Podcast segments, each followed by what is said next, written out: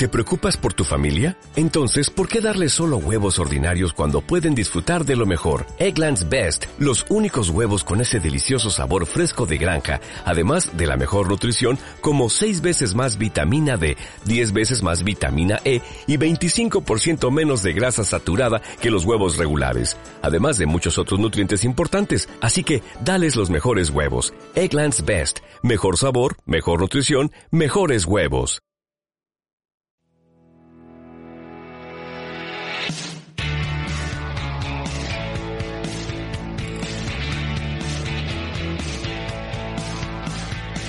El último trimestre del ejercicio es un momento clave para las gestoras de planes de pensiones individuales. Entre octubre y diciembre se producen casi el 60% de las aportaciones de todo el año, pero este ejercicio la situación de los planes de pensiones ha cambiado porque a partir del 1 de enero apenas serán deducibles a la hora de rendir cuentas a Hacienda eh, 1.500 euros de lo aportado frente a los 8.000 euros de hasta hace no mucho.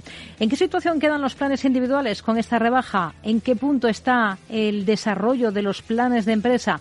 De ello vamos a hablar en los próximos minutos con Jesús Pérez, profesor del IEB. Hola Jesús, ¿qué tal? Muy buenas tardes. Hola, ¿qué tal? Buenas tardes. ¿Tiene sentido seguir aportando a planes individuales con ese menor atractivo fiscal con el que van a contar? Bien, realmente eh, eh, extrapolando un poco más más allá del producto, eh, del plan de pensiones, es decir, lo que tenemos que tener claro es las aportaciones que realizamos hacia dónde nos llevan. Es la gran pregunta que nos tendríamos que hacer cualquier ciudadano de cara a cuando ahorramos para la jubilación. ¿eh?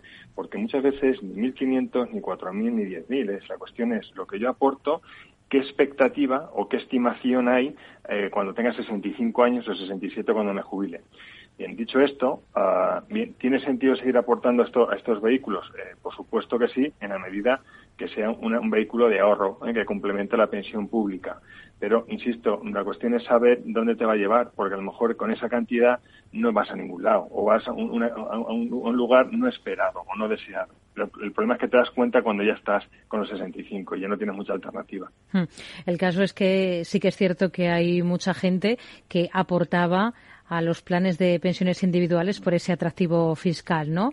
Eh, ¿Qué pasa con todo ese ahorro que muchos ciudadanos tienen en esos en esos productos ahora con estos cambios normativos? No sé si se va a poder traspasar Bien. otro tipo de, de planes sí, o no. Sí, sí. Quiero decir, el, el producto es, es, va a seguir perfectamente viable, simplemente que lo que se han hecho es modificar las, eh, los límites ¿no? de aportación ¿vale? y, por tanto, de eh, reducción la base imponible general. ¿De acuerdo? Pero que el capital que está acumulado ahí, eh, eso va a seguir igualmente válido. Eh, más aún, eh, se pueden movilizar estos productos a otros, por supuesto, no solamente a los planes de pensiones de empleo, ¿de acuerdo?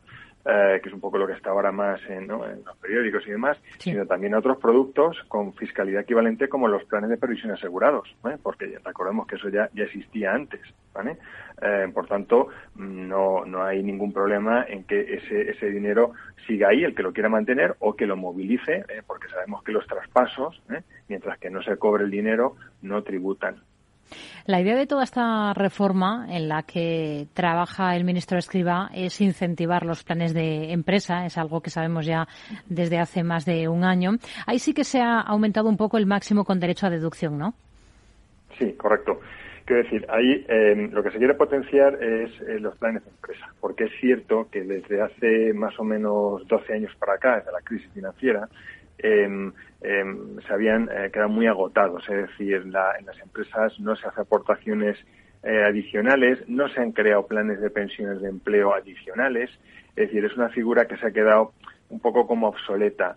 Um, pero vuelvo a decir, ¿por qué se ha quedado obsoleta? Deberíamos preguntarnos esto, porque probablemente el, el, trabajador no, no ve, no visualiza hacia dónde le lleva ese ahorro, ¿de acuerdo? Entonces, eh, ese es el motivo porque al empresario le da igual dártelo el salario o dártelo a través del plan de pensiones. ¿Qué más da? Si se lo va a deducir en el impuesto de sociedades, es, es salario, ¿de acuerdo? Otra cosa que sea salario diferido para el trabajador. Para él no tiene no tiene ninguna diferencia.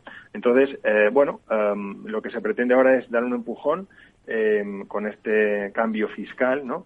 Eh, a, la figura del plan de pensiones de empleo para ver si, eh, bueno, pues desde, de, desde las empresas, eh, pues se, se, se, arrima más, ¿no? Ya veremos a ver. Es decir, el problema es que nos lo están vendiendo como una novedad y bajo mi punto de vista todo esto no es una novedad. La ley de pensiones existe desde 1987. Ya existían los planes de pensiones de empleo, igual que los individuales, igual que los asociados.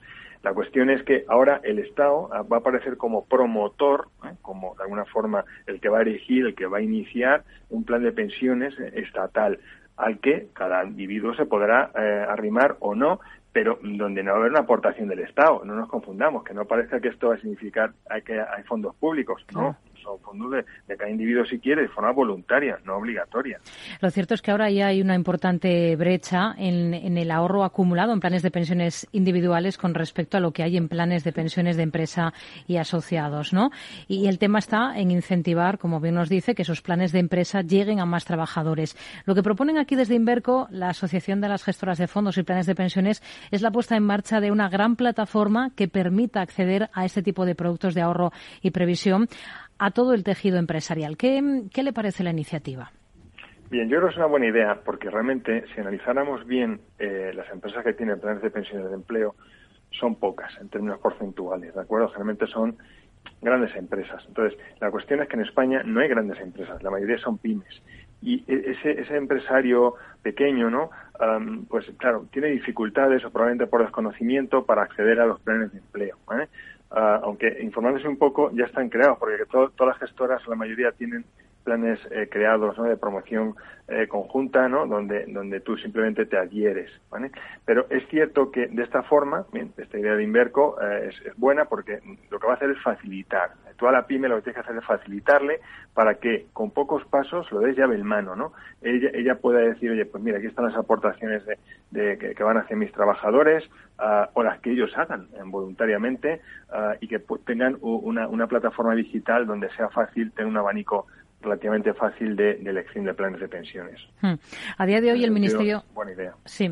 A día de hoy el Ministerio de, Inclusión, de Seguridad Social y de Migraciones eh, lo que está preparando es un proyecto de ley en el que se cree una nueva figura, que son esos fondos de pensiones de promoción pública que usted nos, eh, nos eh, mencionaba, con la que se espera que colectivos profesionales que ahora no pueden acceder a este tipo de ahorro, pues empiecen a hacer aportaciones. Por lo que se sabe hasta el momento, Em, ¿Cómo va a ser ese macrofondo público? ¿Un fondo al que estén adscritos como partícipes todos los trabajadores con planes de empresa? ¿Más bien un paraguas o una plataforma que va a integrar a los fondos que cumplan con los requisitos que se exijan? ¿Cómo, cómo se va a articular todo esto? Por lo que estamos eh, escuchando, ¿no? leyendo en prensa y demás, parece que, que, el, Estado se quiere elegir como promotor, ¿no? como, como iniciador de un eh, plan de pensiones, ¿de acuerdo? Eh, público, ¿de acuerdo? Porque es el plan de pensiones el que se adhiere a un fondo de pensiones, ¿eh? que es el que, este último es el que es gestionado por una entidad gestora, ¿vale? Y luego tiene que tener la colaboración de una entidad depositaria. Entonces, mm, parece que van a arrancar con uno, pero mm, en el tiempo uh, se podrán crear nuevos planes de pensiones. ¿Por qué?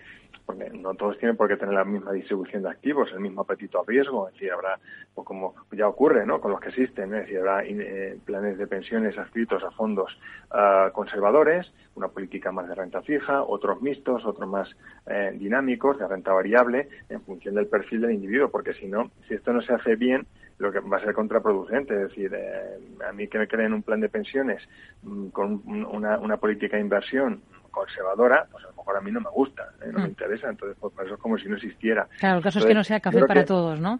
Claro, es que si no es más de lo mismo. Es decir, entonces la idea de inicio, bueno, está bien, sobre todo por, por aglutinar o dar facilidad a todo, todo, sobre todo los autónomos, ¿no? Que es, parece ser hacia donde principalmente va, va dirigido, aparte del trabajador en general, ¿no? Que quiera, a mayores, eh, pero em, siempre que eh, se ponga a disposición eh, no un plan de pensiones, sino varios planes de pensiones con varias políticas de inversión en donde el, el, el individuo pueda elegir, ¿no? Hmm. ¿Ve viable una comisión del 0,4% de ese plan público de pensiones como pretende el ministro Escriba? Porque desde Inverco dicen que con ese nivel eh, no, no es viable prestar el servicio. Efectivamente, vamos a ver. Es esto habría que analizar de dónde viene este número. Este número viene, es la, la comisión media que tienen los planes de pensiones de empleo en España. ¿De acuerdo? ¿Eh? que no los individuales. Entonces, ¿el por qué? Pues muy sencillo, porque todo esto viene de la externalización de los compromisos por pensiones que acabó en 2002, donde salió mucho dinero de golpe y donde lo que se hizo fue subastar. ¿eh? De ahí vienen esos, esas comisiones tan bajas. realmente em, no, es atractivo por una entidad gestora gestionar em, dinero eh, eh, con, ese, con ese tipo. Eso, eh, prácticamente lo que paga, lo que paga un ETF. Son fondos indexados. Quiere decir, si lo que vamos a pedir es gestión activa pagando poco, mm, pues ya sabemos que no va a haber gestión activa de ese dinero que es un poco lo que ocurre en, muchos casos, ¿no? Es decir, lo que no se paga no se aprecia y por tanto no se le dedica tiempo. Si nadie trabaja a pérdidas. Entonces, ¿en qué están pensando probablemente desde el gobierno? Pues que va a haber un volumen enorme, ¿no? Y como va a haber mucho dinero, pues de ahí saldrá algo. Bueno, ya veremos a ver si existe ese volumen o no. ¿eh? Mm. Pero de antemano, si tú le pones una comisión del 0,4%, pues eh, prácticamente es como una especie de que no es buena idea, ¿no? Para una gestora eh, tener que dar servicio y montar una infraestructura potente para dar servicio a eso, ¿no? Hmm. En este modelo, ¿en qué lugar quedan o pueden quedar las pequeñas gestoras independientes? Porque sobre el papel puede que las grandes gestoras sean las que al final tengan opciones para pilotar estos productos que está preparando el gobierno bajo su paraguas.